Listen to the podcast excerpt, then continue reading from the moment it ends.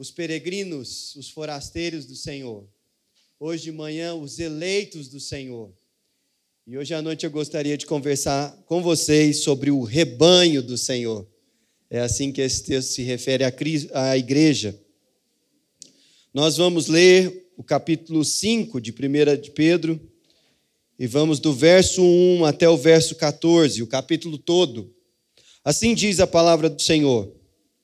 Rogo, pois, aos presbíteros que há entre vós, eu, presbítero, como, e, como eles, e testemunha dos sofrimentos de Cristo, e ainda coparticipante da glória que há de ser revelada pastoreai o rebanho de Deus que há entre vós, não por, por constrangimento, mas espontaneamente, como Deus quer, nem por sorte da ganância, mas de boa vontade, nem como dominadores dos que vos foram confiados, antes, tornando-vos modelos de, do rebanho. Ora, logo que o Supremo Pastor se manifestar, recebereis a imarcessível coroa da glória. Rogo igualmente aos jovens, sede submissos aos que são mais velhos, outros sim, no trato de uns para com os outros, cingi-vos todos de humildade, porque Deus resiste aos soberbos, contudo, aos humildes concede a sua graça. Humilhai-vos, portanto, sob a poderosa mão de Deus, para que ele, em tempo oportuno, vos exalte, lançando sobre ele toda a vossa ansiedade, porque ele tem cuidado de vós. Sede sóbrios e vigilantes. O diabo, vosso adversário, anda em derredor, como leão que ruge, procurando alguém para devorar resisti-lhe firmes na fé, certo de que sofrimentos iguais aos vossos estão se cumprindo na vossa irmandade espalhadas pelo mundo. Ora, o Deus de toda a graça, que em Cristo vos chamou à sua eterna glória, depois de ter de sofrido por um pouco, ele mesmo vos há de aperfeiçoar, firmar, fortificar e fundamentar a ele seja o domínio pelos séculos dos séculos. Amém. Por meio de Silvano, que para vós outros é fiel irmão, como também o considero, vos escrevo resumidamente, exortando e testificando de novo que esta é a genuína graça de Deus, nela estáis firmes.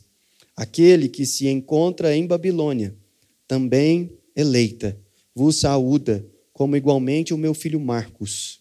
Saudai-vos uns aos outros com ósculo de amor. Paz a todos vós que vos achais em Cristo. Essa é a palavra do Senhor. Oremos.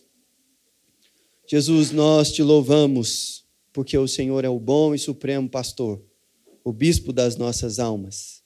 E nós te agradecemos porque o Senhor nos elegeu para ser os teus forasteiros, o teu rebanho.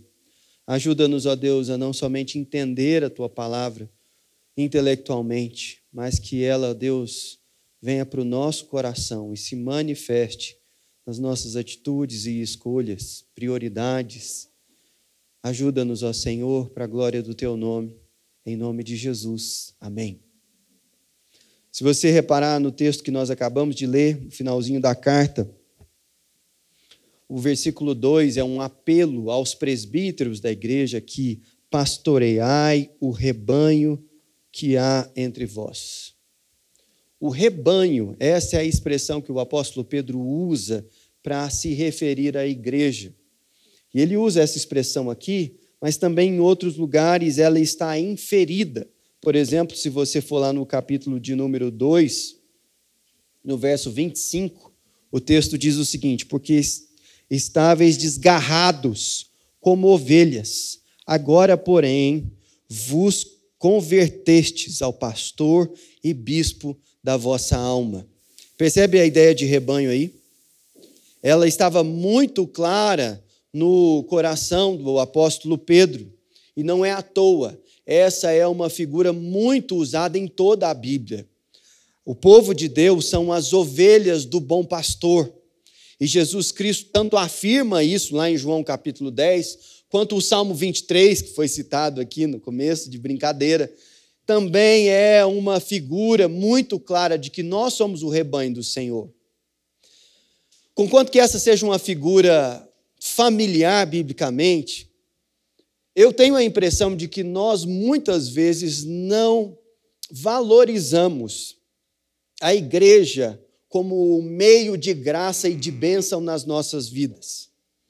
E a partir de um olhar corrido por esse capítulo 5 de Pedro aqui, esse último capítulo da, da epístola, eu quero mostrar para vocês seis bênçãos que Deus derrama sobre as nossas vidas por meio da igreja. Não fosse a igreja, nós não receberíamos isso do Senhor.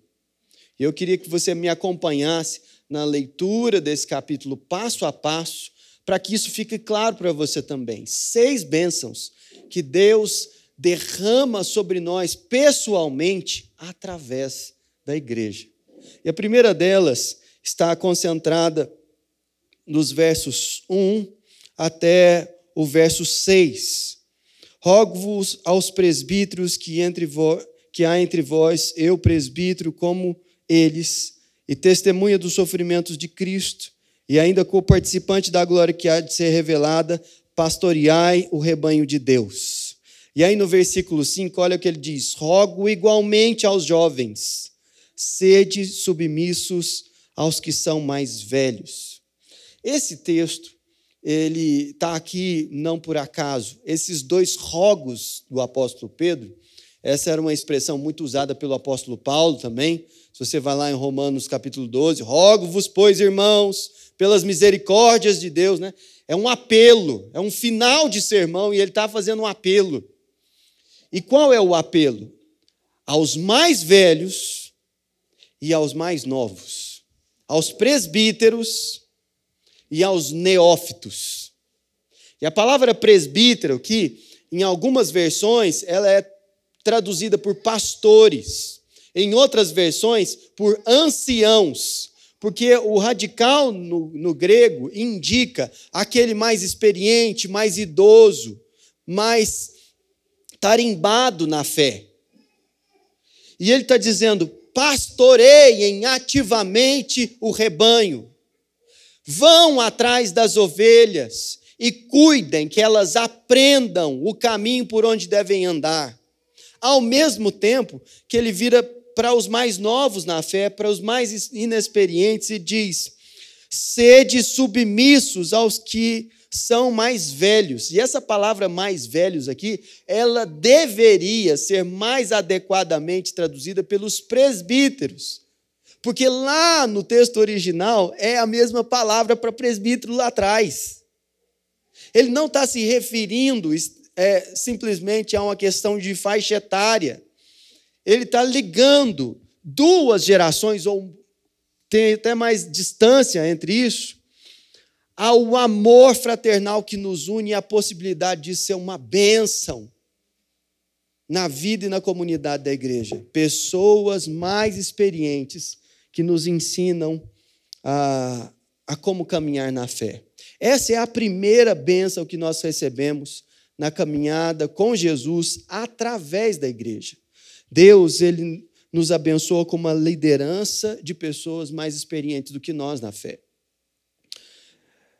Hoje nós temos um fenômeno nas igrejas, sobretudo emergentes, de a segmentação de faixa etária na igreja. O culto, toda a comunidade, ela é planejada para uma faixa etária específica. E aí, toda a linguagem litúrgica, toda a prioridade é para atender, por exemplo, só os jovens. E, e, isso, essa segmentação de público, ela não é bíblica. Porque uma igreja saudável, ela tem de criança a idoso. E é assim que deve ser. Porque essa troca, é, ela é benéfica para o corpo de Cristo. Por outro lado, você tem igrejas ultraconservadoras que vão definhando e vão morrendo porque elas não se preocupam em falar de maneira que alcance a próxima geração. E aí eles têm uma liturgia e um modo de funcionar do qual eles se orgulham demais, porque afinal de contas eles são a igreja fiel. Só que eles não conseguem comunicar com a próxima geração. Esse tempo atrás, aqui em Anápolis, um outro exemplo eu já estou dando, uma igreja de uma, de uma denominação muito grande no nosso país inaugurou um mega templo na principal avenida da cidade. E aquele templo custou muito caro. Foi um negócio assim impressionante. Só que uma coisa é muito interessante na estrutura daquele templo. Ele não tem nenhum espaço para crianças. Porque crianças não são dizimistas. E não interessa receber crianças ali. É muito curioso que isso aconteça. A, arquitetura da igreja fala muito sobre sua teologia. E quando a gente olha para esse texto aqui, nós percebemos que o modelo eclesiástico apostólico é uma igreja multigeracional que abençoa de crianças a idosos e que é liderada pelos mais experientes na fé, onde os mais novos na fé vão se submetendo e aprendendo a caminhar com Jesus. É isso que está sendo dito aqui. Mas isso não é automático na caminhada cristã. Porque às vezes, até mesmo com boa vontade de servir a igreja, nós falhamos porque não não sabemos como andar com Jesus. Vou te dar um exemplo sobre isso. Quando eu tinha 12, 12, 13 anos, mais ou menos, lá em Franca, na cidade onde eu nasci, eu sempre frequentei a igreja presbiteriana. E nessa idade eu recebi uma incumbência top. Eu fui eleito presidente da União Presbiteriana de Adolescentes. Pensa, que cargo. Sensacional. Nem de longe a igreja que eu frequentava tinha é, assim organizava um evento desse aqui. Era uma igreja, embora fosse a primeira igreja da cidade, estava vivendo um momento muito difícil. E todas as sociedades internas, que era esse o modelo de gestão lá, é, estavam muito mal. E os adolescentes não tinham muita estrutura, era tudo. Era mais a diretoria, sabe aquele negócio de fazer a eleição todo ano? E aí eu fui eleito, marquei uma reunião lá na casa de um coleguinha meu, eu falei, vou resolver o problema dessa igreja. Meu pai era presbítero. Falei, pai, eu tenho uma reunião para o senhor me levar. Reunião da diretoria. Aí ele me levou. Nós ficamos lá umas duas horas e meia. E a reunião foi assim, acalorada. Tinha um conselheiro, um presbítero nomeado, mas eu falei, não, nós não queremos nenhum presbítero aqui. Nós vamos resolver o negócio. Nós ficamos umas duas horas lá, numa discussão acalorada entre quatro adolescentes, e nós resolvemos o problema da igreja. Meu pai foi me buscar no final da reunião, falou, e aí? falei, foi benção, foi maravilhoso. falei, é, o que vocês conversaram? Não, nós resolvemos a igreja. falei, sério? Sério? E, e sim, qual é o problema? Só para eu entender que vocês resolveram. Falei, nós identificamos o problema da igreja. Falei, é? Falei, qual é? É o pastor e o conselho. e nós tínhamos gastado duas horas planejando um motim para acabar com, com tudo, pôr tudo abaixo, porque nós sabíamos o que a igreja precisava. Veja bem, Jesus trata a gente com muita misericórdia e eu acho que ele deu boas risadas, apesar de tudo aquilo ali representar muita rebeldia, misturado com o amor pela igreja e de vê-la em tempos melhores. Agora, olha como o texto ensina os mais jovens, olha que interessante. Deus resiste aos soberbos, contudo aos humildes concede a sua graça. Humilhai-vos, portanto, sobre a poderosa mão de Deus para que ele em tempo oportuno vos exalte. Existe uma bênção maravilhosa de participar do corpo de Cristo, que é ser exortado por pessoas mais experientes na fé.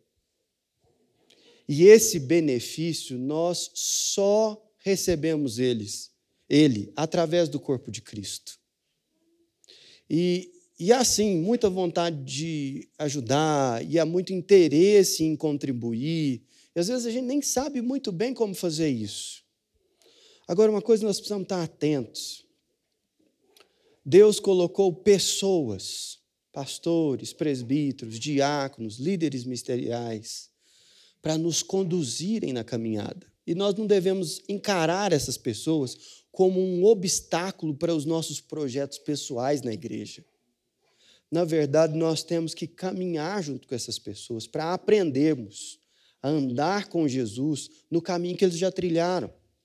E esse é um modelo aqui de liderança cristã que nós estamos sendo apresentados. Mas veja que essa não é a única bênção que o texto nos apresenta. Se não, veja você os versículos 6 e 7. Humilhai-vos, portanto, sobre a poderosa mão de Deus, para que ele, em tempo oportuno, vos exalte, lançando sobre ele toda a vossa ansiedade, porque ele tem cuidado de vós.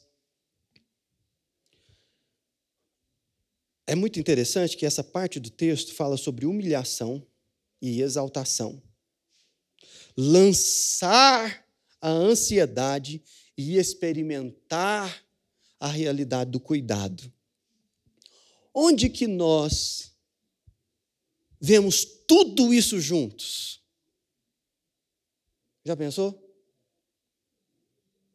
Quando que isso acontece junto? A gente se humilha, a gente se alegra, a gente chora intercedendo e a gente tem uma experiência de cuidado. O culto público. O que está sendo descrito aqui, aqui não está a palavra culto, mas o que está descrito aqui é a experiência comunitária de adoração a Deus e aprendizado da Sua palavra. É verdade que Jesus nos incentivou a uma dinâmica de oração em secreto. Fecha a porta e o teu pai que te vê em secreto te recompensará. Essa é uma dinâmica da vida espiritual. E ela deve ser cultivada e ela deve ser zelada. Contudo, ela não é a única. Porque quando nós olhamos para os salmos, nós aprendemos que há um benefício real em cultuar a Deus de maneira comunitária. Os salmos de romagem, toda a liturgia do culto do Antigo Testamento, a realidade de Jesus congregar os seus discípulos e falar às multidões, os hábitos da igreja reunida, partindo o pão e em comunhão, como nós vemos em Atos, todas essas realidades entregam para nós renovação espiritual através do culto público. E essa é uma realidade que nós só recebemos através da igreja. Esse papo de que eu posso adorar a Deus do meu jeito, é, individualmente, isso me é suficiente. Todos nós aqui, em alguma medida, experimentamos quanto faz falta o culto público durante a pandemia. Aquela aridez no coração, aquela realidade de sim, é bom ouvir uma mensagem na internet, ouvir louvores, cantar durante o trajeto para a escola, tudo isso é muito bom. Conquanto que isso seja uma dádiva do Senhor e nós somos gratos por isso, nada disso se compara ao culto público. E essa é uma bênção que nós recebemos como rebanho do Senhor. Liderança espiritual mais experiente, renovação espiritual através do culto. E o texto continua nós recebemos uma postura que nos capacita a resistir ao diabo e aos seus assédios perigosos na nossa vida. Se não, veja você os versos 8 e 9.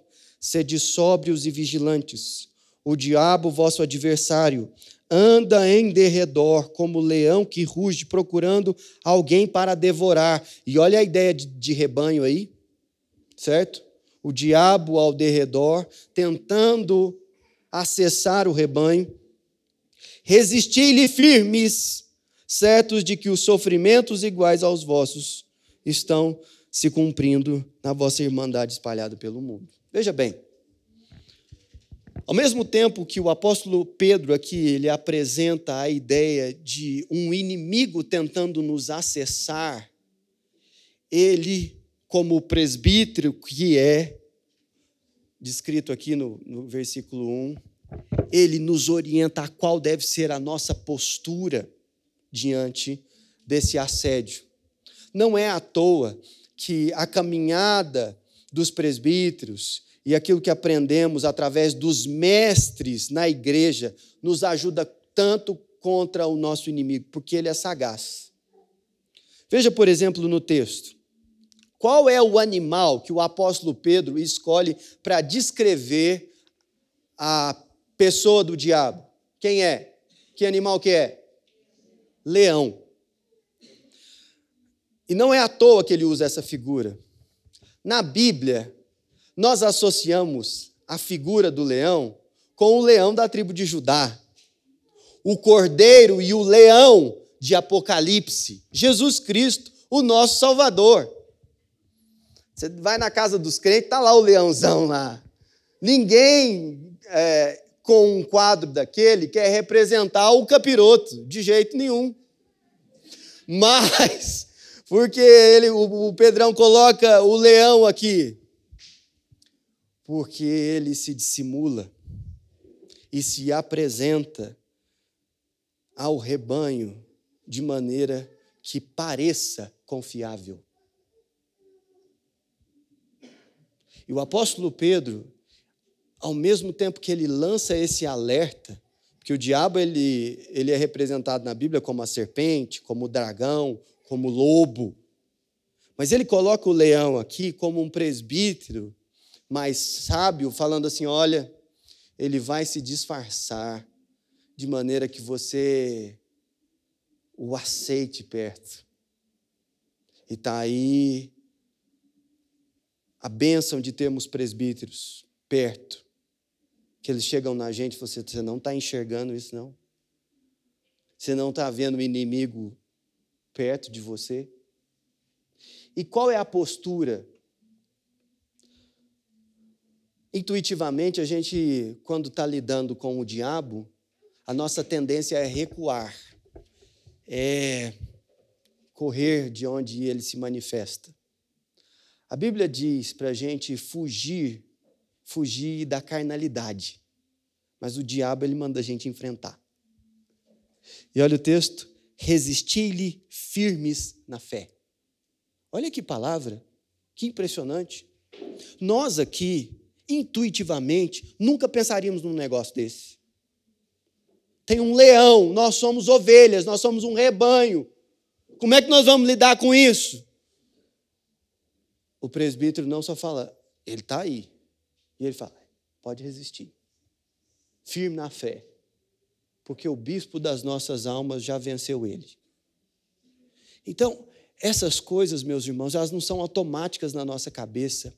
A postura adequada contra o inimigo das nossas almas, nós recebemos pelas Escrituras, na comunhão dos irmãos, na renovação espiritual que recebemos no culto público, no pastoreio de irmãos mais experientes do que nós. E o texto continua. Ele diz também que nós recebemos de Deus companhia em meio a profundo sofrimento. Isso é uma coisa maravilhosa na fé cristã. Veja o que o texto diz, a partir do verso de número 9, ali um pouquinho para frente. Certos de que sofrimentos iguais aos vossos estão se cumprindo na vossa irmandade espalhada no mundo. Ora, o Deus de toda graça, que em Cristo vos chamou à sua eterna glória, depois de ter sofrido por um pouco, Ele mesmo vos há de aperfeiçoar, firmar, fortificar e fundamentar. Olha que coisa interessante.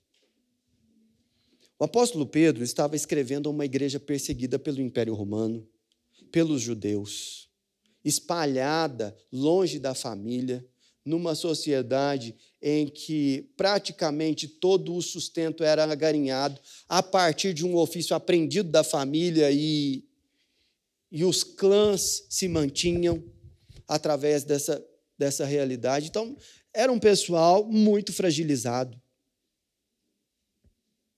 E o apóstolo Pedro falou assim: vocês não estão sofrendo sozinhos. Eu estou escrevendo de Roma e sei do que eu estou falando. Já passei por Jerusalém, estive em várias cidades, hoje estou aqui. E eu testifico que sofrimentos iguais aos de vocês estão acontecendo por toda a vossa irmandade. Vocês não estão sozinhos enquanto enfrentam isso. E essa é uma benção maravilhosa. Na igreja, nós temos a possibilidade de, para tudo aquilo que nós vamos passar de complicado, tem alguém que já passou por isso. Tem alguém que já viveu esse negócio. Você está de luto, seus pais morreram. Tem alguém aqui na igreja que sabe te ajudar nessa situação. Seu filho está catando a professora pelos cabelos na escola, você está sem saber o que fazer. Tem alguém aqui na igreja que sabe o que é isso. Ah, você está numa crise conjugal e o negócio está complicado. Tem muita gente que sabe o que é isso aqui também. Está difícil financeiramente, você está desempregado, não sabe como. Nós não sofremos sozinhos na igreja. Você pode tentar esconder isso dos outros, mas a realidade é que um dos propósitos pelos quais Deus permite que a gente passe por sofrimentos é para que isso seja usado para a glória dele em outra ocasião. Se não abra você o texto de, do apóstolo Paulo, na segunda carta aos Coríntios, dá uma olhada aí, alguém leia para mim, por gentileza. Segunda aos Coríntios, capítulo 1, a partir, deixa eu ver aqui, de qual versículo?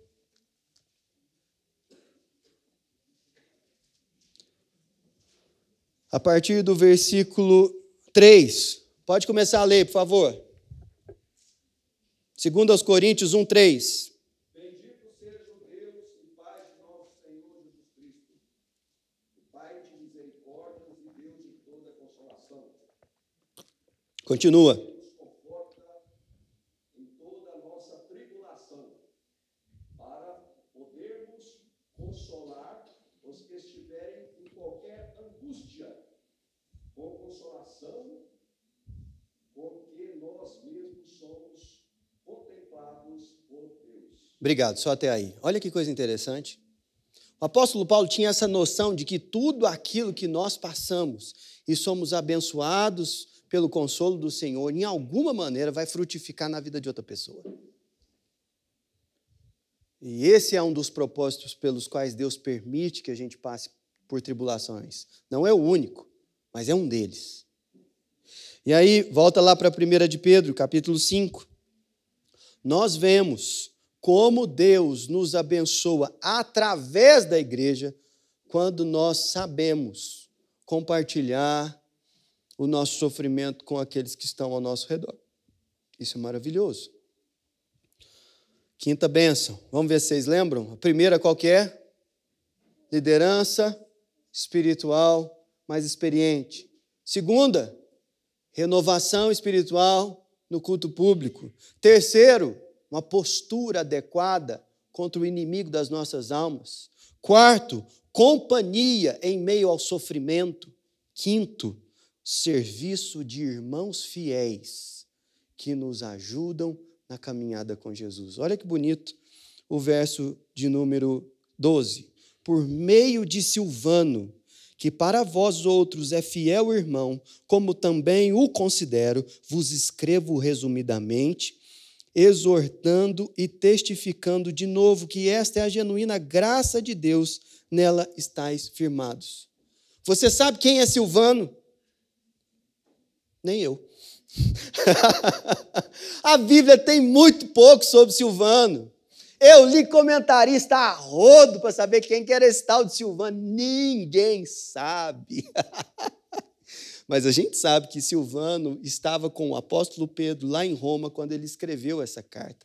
E foi através de Silvano que essa carta começou a rodar pelas igrejas e ser copiada e ser compartilhada foi através da vida de um irmão fiel, que nós não temos a mínima ideia de quem seja, que hoje nós temos acesso também a essa carta. A igreja, ela precisa de muito trabalho para funcionar.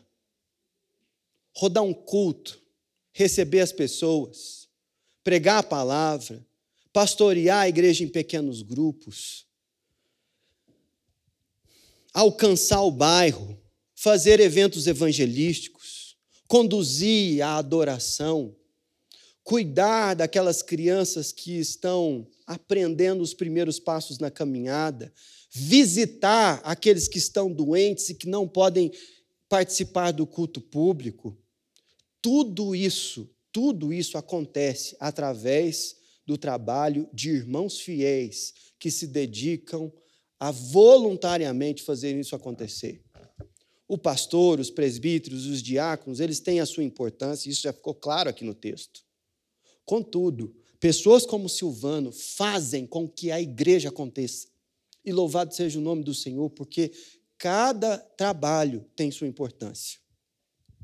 Há um tempo atrás eu tive a oportunidade de visitar uma igreja muito grande no interior de São Paulo, em São José dos Campos, a primeira igreja batista de lá, igreja da cidade. Você tem uma ideia, a igreja deve ter mais ou menos uns 25 mil membros. É muita gente. O auditório deles tem 7 mil lugares. E eu fui para ficar hospedado na casa de um senhor muito próspero, dono de uma empresa muito grande, e que nos recebeu para que a gente conhecesse a igreja. Foi uma experiência muito interessante. Mas no domingo, aquele homem pegou o seu carro e saiu antes da gente para ir para a igreja. Ele falou: Gente, vocês me desculpem, me dão licença, mas hoje eu estou escalado. Eu perguntei para ele: Onde você vai ficar? Ele falou: Não, hoje eu estou responsável, eu sou voluntário no estacionamento da igreja. Eu falei: É, é. Ele saiu com o seu carro, parou no estacionamento, pegou o seu colete e naquele domingo ele ficou a manhã inteira no sol orientando o pessoal como estacionar o carro. E ele tinha plena convicção de que fazendo aquilo ele estava cultuando a Deus naquele domingo daquela maneira. Ele não fica lá todo domingo. Aquele domingo ele estava escalado. E ele com certeza tem dinheiro para pagar alguém para ir lá fazer o serviço no lugar dele, inclusive. Mas aquela expressão do seu trabalho fiel no corpo de Cristo naquele dia. Vocês já ouviram falar num camarada chamado João Ferreira de Almeida? Já? Mas vou contar a história de um irmão fiel que ajuda você a entender as Escrituras até hoje. Ele nasceu em 1628 em, é, em Portugal, a gente não sabe exatamente qual a cidade. Mas como ele ficou órfão na infância, quando ele tinha três anos, ele foi adotado por um dos seus tios, que era um sacerdote católico, e levado para a cidade de Lisboa. Ele foi criado por esse tio. A gente tem pouquíssimas informações sobre a sua infância. Mas a gente sabe que quando ele tinha 14 anos, ele pegou um barco de Lisboa e foi para o território que hoje nós conhecemos como Indonésia. Pensa que viagem. Durante essa viagem de barco, ele entrou em contato com um folheto puritano, em português que falava que a Bíblia poderia ser pregada em português e as pessoas iriam entender que Jesus Cristo é o Senhor e que Ele é o Cordeiro de Deus que tira o pecado do mundo. Através desse folheto, João Ferreira de Almeida foi invadido pela obra do Espírito Santo e pela mensagem do Evangelho. Ele se converteu na viagem, chegou lá na Indonésia e ele falou assim: Eu vou ser um pregador do Evangelho passou a estudar as Escrituras, que não tinham em português até então. Começou a acessar o latim, a querer entender aquilo lá. O tempo foi passando, ele foi amadurecendo e buscou a ser um pastor da igreja reformada holandesa. A primeira coisa que ele fez, depois que ele aprendeu os idiomas originais das Escrituras, foi começar um trabalho ininterrupto de tradução da Bíblia para o português, a sua língua materna. Ele trabalhou a vida toda nesse projeto. E já mais velho, ele veio a falecer enquanto ele traduziu todo o Novo Testamento e começou de Gênesis e foi traduzindo o Antigo. Quando ele faleceu, ele estava traduzindo Ezequiel 48, 31. E aí o seu trabalho encerrou. Um outro pastor holandês, um tal de Jacob Op den Arker, já ouviu falar? Eu também nunca tinha ouvido falar. Pegou o trabalho de João Ferreira de Almeida e terminou de onde ele parou até o final do Novo Testamento. Hoje, a maioria de nós aqui tem acesso às Escrituras em português, por causa do trabalho de muita gente, é claro, mas especialmente de um homem que nós nunca conhecemos e a quem nós devemos muito. Ele resolveu traduzir a Bíblia para o português quando não tinha ainda essa tradução. E é por isso que hoje eu e você podemos abrir a Bíblia no acampamento El Rancho. E por causa de Silvano, por causa de João Ferreira de Almeida e por causa de um tanto de gente da Sociedade Bíblica do Brasil. E ler o texto que nós acabamos de ler. Não fosse a igreja e os irmãos fiéis que Deus levanta ao longo da história do povo dele, nós não seríamos abençoados dessa maneira. Para finalizar, nós já vimos que nós somos abençoados pela liderança de irmãos mais experientes que nós, pelo culto público e a renovação espiritual que isso nos entrega, pela postura que nos capacita a enfrentar o diabo adequadamente. Nós somos abençoados com companhia em meio ao sofrimento. Nós somos abençoados por servos fiéis do povo de Deus que ministram sobre nós. E nós somos acolhidos em qualquer lugar do mundo que a providência vá nos levar. Isso é maravilhoso. Dá uma olhada no versículo 14. Saúda-vos. É, aliás, 13. Aquela que se encontra em Babilônia, também eleita, vos saúda, como igualmente o meu filho Marcos. Provavelmente esse aqui é João Marcos, tá? Que escreveu o Evangelho de Marcos. Saudai-vos uns aos outros com ósculo de amor. Paz a, a todos vós que vos achais em Cristo a carta termina extremamente afetiva. Afetiva. Aqui nós temos um, um mandamento a respeito de acolhimento. O apóstolo Pedro, não à toa, ele fala: Olha, eu estou escrevendo para vocês aqui em código da Babilônia. E a gente sabe que ele não estava na região da Pérsia. Ele estava na capital do império, dando um recado para todo mundo que quisesse ouvir. Se um dia você precisar vir na capital do império, saiba que tem uma igreja aqui que vai te receber. Olha que coisa bonita. Ao longo da minha caminhada, eu já morei em Franca, Uberlândia, Goiânia e agora estou em Anápolis. Enquanto eu morava com os meus pais, eu só mudei de Franca para Uberlândia mas foi muito interessante que eu estava muito contrariado de sair de onde eu estava. Era adolescente, estava namorando, no meio do ensino médio. E nós chegamos em Uberlândia sem conhecer ninguém. Ninguém da nossa família morava lá. E o meu pai virou para a gente e falou assim: se um dia vocês tiverem que mudar de cidade, saibam que vocês sempre estarão em casa quando chegarem na igreja. E o primeiro lugar que ele levou a gente foi numa igreja que a gente ficou congregando, na onde ele está até hoje. Mas é interessante que essa experiência de ter que mudar de cidade, não saber onde fica nada, não ter a família próximo, Aconteceu comigo pelo menos três vezes depois dessa. E em todas as vezes, quem me acolheu foi a igreja.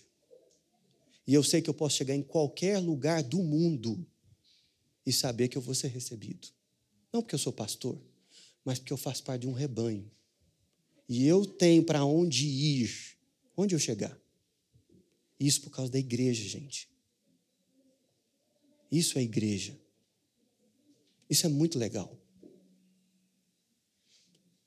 Quem defende um evangelho que pode se propagar no meio em, em que não existe igreja, não sabe do que as Escrituras falam sobre o povo de Deus e da bênção de pertencer a esse povo.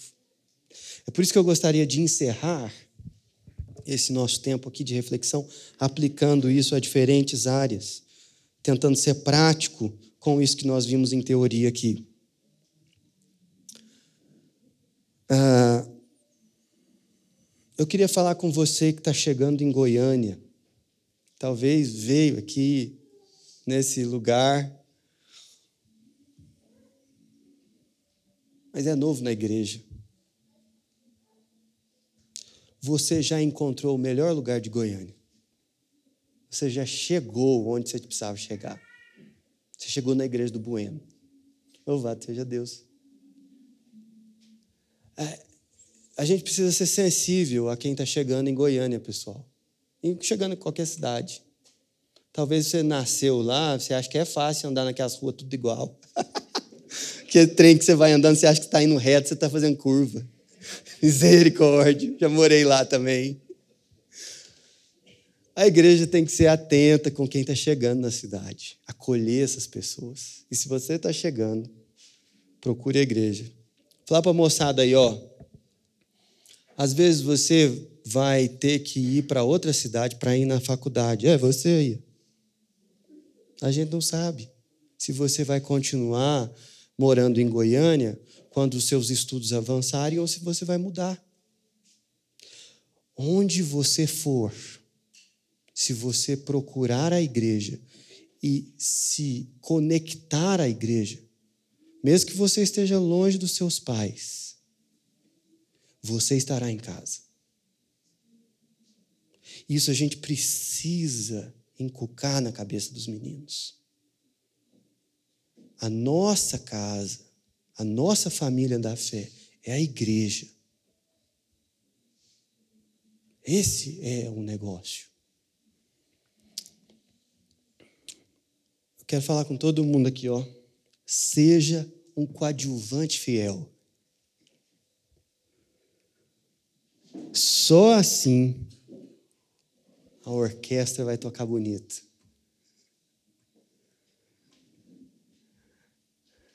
Você pode achar pouco a sua contribuição do ponto de vista de trabalho para o corpo de Cristo na igreja do Bueno.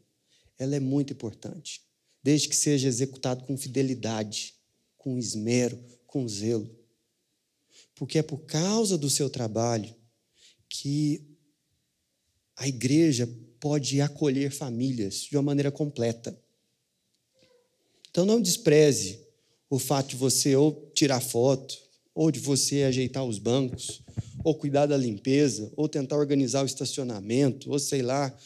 Sei lá, gente, é tanto serviço, mas não encara isso como menosprezo. A igreja só tem um principal, e ele é o supremo pastor, nós somos tudo coadjuvante nesse negócio. E louvado seja Deus porque a gente pode participar.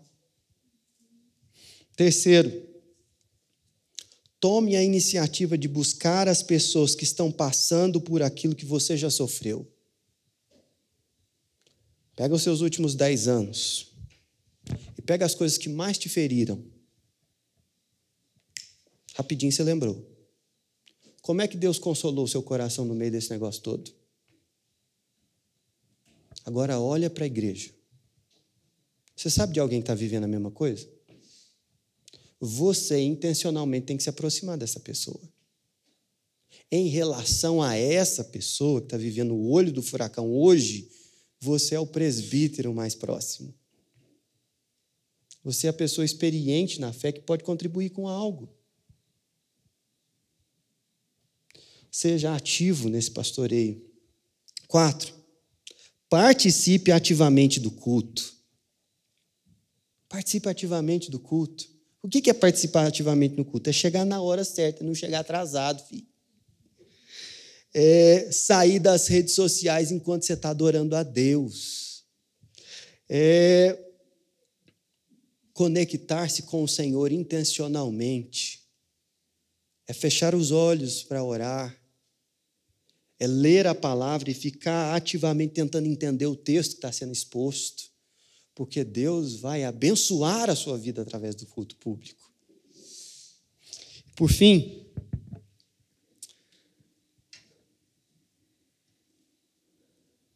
ore pela igreja, para que o Senhor manifeste a sua glória, a sua graça, para que Ele avive a obra dele no meio do seu rebanho.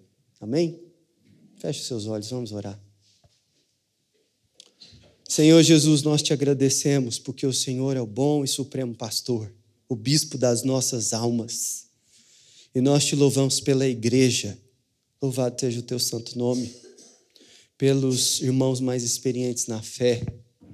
Te agradecemos, Senhor, pela renovação espiritual que recebemos no culto público.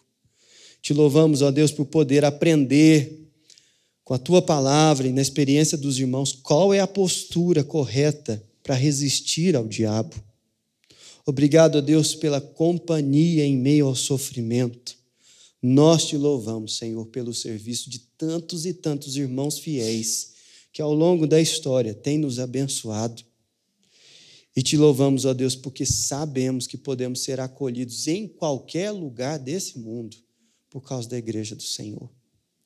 Clamamos que essa realidade, ó Deus, seja cada vez mais ampla, presente e viva no Bueno.